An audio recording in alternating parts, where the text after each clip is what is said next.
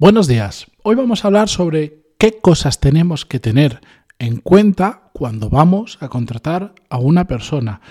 Es un episodio donde vamos a explicar cosas muy obvias, pero que tantas veces se pasan, eh, se dejan de lado y pasan desapercibidas simplemente porque no nos replanteamos realmente cómo llevar a cabo este proceso de encontrar a una persona, ver si encaja y meterla dentro del equipo. Así que atentos que vamos con el episodio 1253, que ya se me van las cifras, pero antes de empezar, música épica, por favor.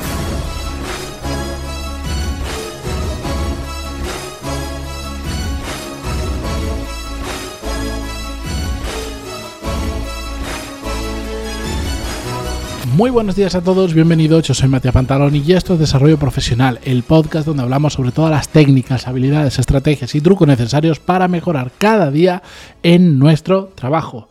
Por cierto, Ayer martes, para los que estáis escuchando esto al día, envié la última edición de la newsletter. Si no estáis apuntados, podéis hacerlo en pantaloni.es o si estáis apuntados y no lo habéis recibido, he tenido algunos problemas con algunos envíos en las últimas semanas. Escribidme por privado en pantaloni.es barra contactar si ya estáis apuntados y no, y no os ha llegado nada y lo arreglamos. De todas formas, para los que no lo conozcáis, pues es como un episodio de este podcast, pero por escrito en un formato diferente y que después muchas veces pues pongo enlaces a libros, a herramientas, a cosas interesantes y relacionadas siempre con el desarrollo profesional. No os voy a enseñar a invertir, no os voy a enseñar sobre criptomonedas ni cosas así, no os preocupéis. Pero bueno, vamos allá, vamos con el episodio. ¿Qué tenemos que tener en cuenta cuando contratamos? Bueno, a mí me resulta muy curioso y por eso hago este episodio, eh, ver cómo la gente contrata o se pone a buscar eh, a, personas que contratar sin saber qué es lo que necesitan exactamente. Y lo he visto tantas y tantas y tantas veces que quería hablar sobre ello, porque además suele causar una pérdida de tiempo y un dolor enorme, porque cuando no sabes qué es lo que necesitas en tu equipo, te pones a contratar haciendo caso a factores, ya lo vamos a ver, que no son relevantes y por lo tanto la probabilidad de encaje de esa persona con el equipo es mucho menor. O lo que es peor aún, no encaja, pero como ya está dentro, bueno, vamos a ver qué podemos hacer.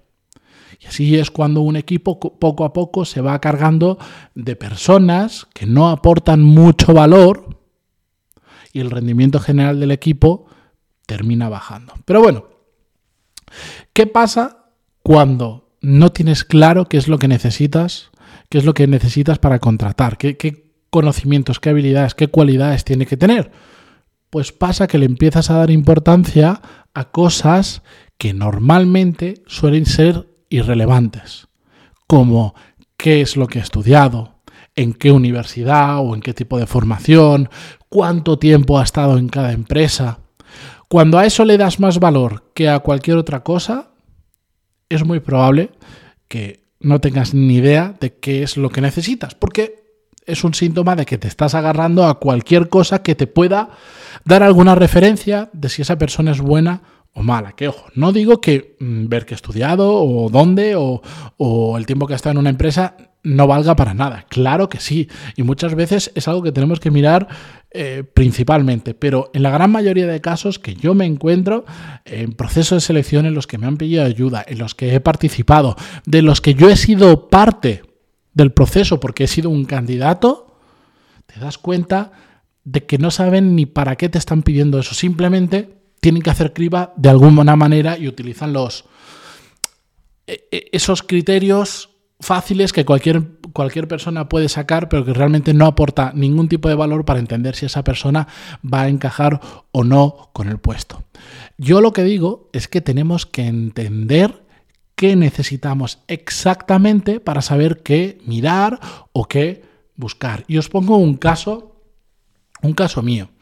Yo hace un tiempo necesitaba contratar una persona para que eh, se, dedicaba se dedicara a hacer, eh, era para sustituir a una persona que se había ido y lo que tenía que hacer era eh, llegar a acuerdos con ponentes, con autores de libros, con empresas, con gente que queríamos entrevistar, gente de un perfil muy alto, gente que no es fácilmente accesible y que normalmente pues, suelen tener un asistente personal, un secretario, una secretaria, una agencia de representación o, o trabaja dentro de una empresa que requiere mucha burocracia el dentro de el, poder hacer algo con ellos, ¿vale? El enfoque tradicional para buscar a esta persona habría sido, pues voy a buscar una persona que tenga experiencia en partnerships, em, que haya estudiado en no sé qué universidad y que además, como muchas de estas cosas las hacemos en inglés, que sea bilingüe. Bueno, ese es un enfoque. Y de hecho es un enfoque que ya va más o menos orientado a lo que necesitamos. Pero analizando de verdad qué es lo que de verdad yo necesito que haga esa persona, cómo va a aportar valor, me di cuenta que realmente lo que tenía que encontrar es una persona que supiera vender muy bien el proyecto en el que estamos, porque cuando vas a encontrar una persona, por ejemplo, que le dices, te quiero traer como un caso, es una persona difícil de alcanzar, la mayoría de veces se unen a ti porque creen en el mismo proyecto en el que tú estás trabajando, les gusta la idea, lo que estás haciendo. Y también necesitaba que fuese una persona que tuviese un toque de caradura, un toque de sinvergüenza, un toque de cuando no tiene 100% la respuesta a una pregunta porque no la conoce, le da la vuelta lo suficiente y termina saliendo bien de cualquier jugada. De cualquier conversación la sabe manejar muy bien. Pues eso es lo que yo necesito. Y diréis, bueno, pero es que igual una persona que se ha dedicado a partnerships, pues eh, doy por hecho que sabrá vender bien el proyecto en el que está trabajando para conseguir ese partnership y además, bueno, pues mira, que tenga ese toque de locura. Sí, es cierto y es probable que encontremos una persona que tenga ese bagaje previo o esa experiencia eh, haciendo eso. Pero enfocándolo de esta manera, cuando yo enfoco solo a buscar gente que tenga, que haya trabajado en partnerships, cierro mucho el mercado de las posibilidades, eh, cierro mucho el mercado. Solo voy, imaginaros que hay mil personas, por un número aleatorio, que han hecho partnerships, pues solo tengo como muchísimo mil candidatos, que no llegaré a todos, pocos estarán interesados, bla, bla, bla, bla, bla. En cambio, cuando yo busco gente que sepa vender un proyecto y que tenga ese toque de cara dura, puedo buscar en muchos sitios más. ¿Va a ser fácil? No. Pero el mercado de potenciales candidatos se amplía muchísimo. Oye, y que si esta persona además tiene contactos en el sector al que atacamos, mejor que mejor. ¿Necesita inglés? Sí.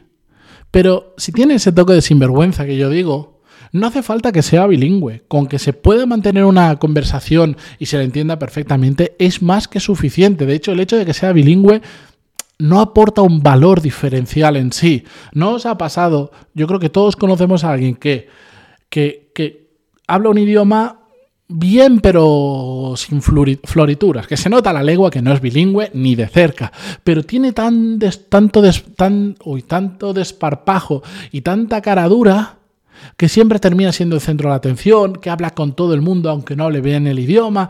Todos conocemos a alguien así. Pues eso es lo que yo buscaba. Y esto abría la puerta a muchísima más gente que de otra manera, con el enfoque tradicional, se me habrían escapado del radar. ¿Me entendéis? A esto me refiero. Cuando tú entiendes lo que necesitas, puedes buscar más por habilidades y por otra serie de capacidades, actitud, conocimiento que por eh, meramente su experiencia, que es otra forma de buscar, de dónde viene, etcétera, etcétera, dónde ha estudiado.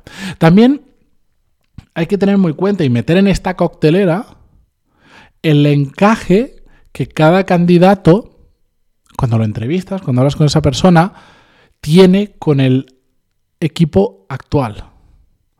Porque, seguro que todos lo hemos vivido, yo demasiado, encuentras personas que son brillantes, que son muy buenas, que son fantásticas, que tienen la experiencia necesaria, que saben hacer lo que hacen, pero después no encajan con el equipo actual. ¿Por qué? Porque vienen de una forma de hacer las cosas tan diferente o tienen un tipo de, de carácter tan diferente o incompatible con el de las personas que forman el equipo actual que la cosa no funciona. De la misma manera que tenemos que buscar que tenga encaje con el tipo de persona, del tipo, perdón, el tipo de empresa en, en la que se va a meter.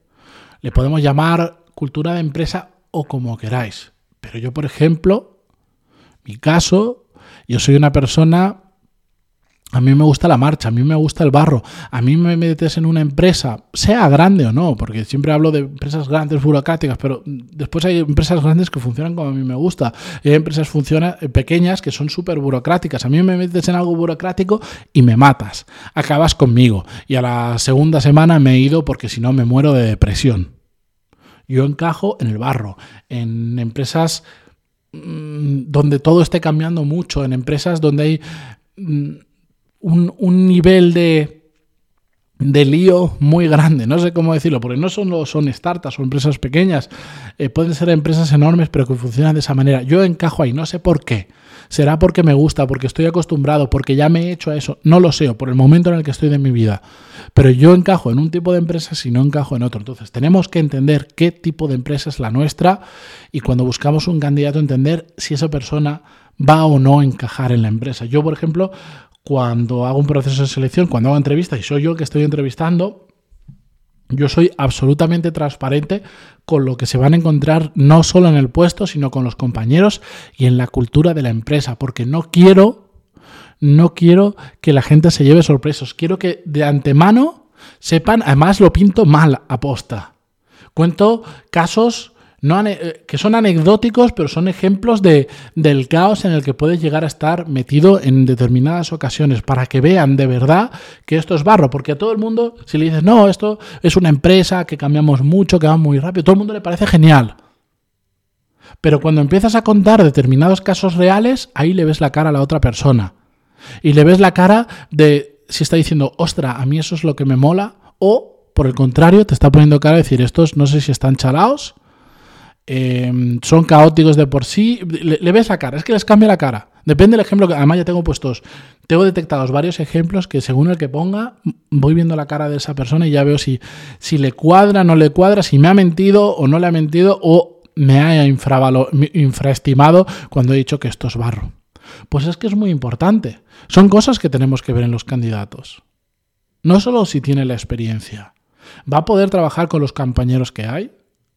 ¿Va a poder trabajar en un entorno como el actual de la empresa en la que estamos? Súper, súper importante. Después hay un montón de detalles más, que si pruebas técnicas, que si historias que hay que hacer. Pero esto es lo básico. Sin todo esto, el resto no vale de nada porque probablemente mm, si no miras estas cosas, la probabilidad de fallar es muy alto. Y aquí hay una reflexión que todos los que contratamos personas eh, para nuestros equipos deberíamos hacer. Y es que tenemos que... Es una responsabilidad nuestra hacer el mejor proceso de selección posible para fallar lo menos posible. ¿Por qué? Porque cuando lo haces mal y fallas, estás jugando con la vida profesional de una persona. Si tú ahora, mira, el otro día íbamos a contratar una persona para mi equipo con un encaje perfecto pero perfecto, perfecto, perfecto. Tenía todas las habilidades, conocimiento, actitud y experiencia que necesitábamos. Era tal cual, la, conocimos y nos pareció, la, la, vimos varias personas y todos coincidimos exactamente lo mismo, en el encaje perfecto que había. Y lo que le dije, este mismo sábado le llamé por la mañana y le dije, no es el momento, el encaje es perfecto, pero el proyecto en el que trabajarías está aún tan en pañales que dentro de dos semanas o de un mes puede cambiar tanto o caerse que ya no sepamos en qué parte, qué hacer contigo dentro de la empresa. Y ahí es cuando surgen los problemas, porque imagínate que eso ocurre, ese proyecto se cae, no funciona, no se valida, lo que sea.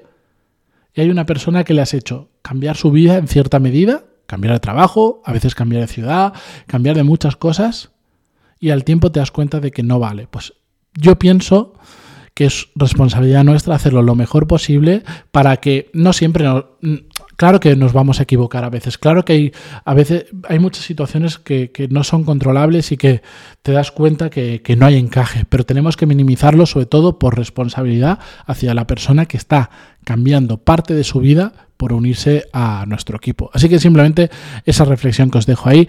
Gracias como siempre por estar al otro lado y por apuntaros en pantaloni.es a la newsletter. No os la perdáis, que últimamente no sé por qué tengo más ganas que nunca de escribir. Igual es porque llevo días con la garganta mal, no lo sé, pero tengo ganas. Venga, hasta mañana. Adiós.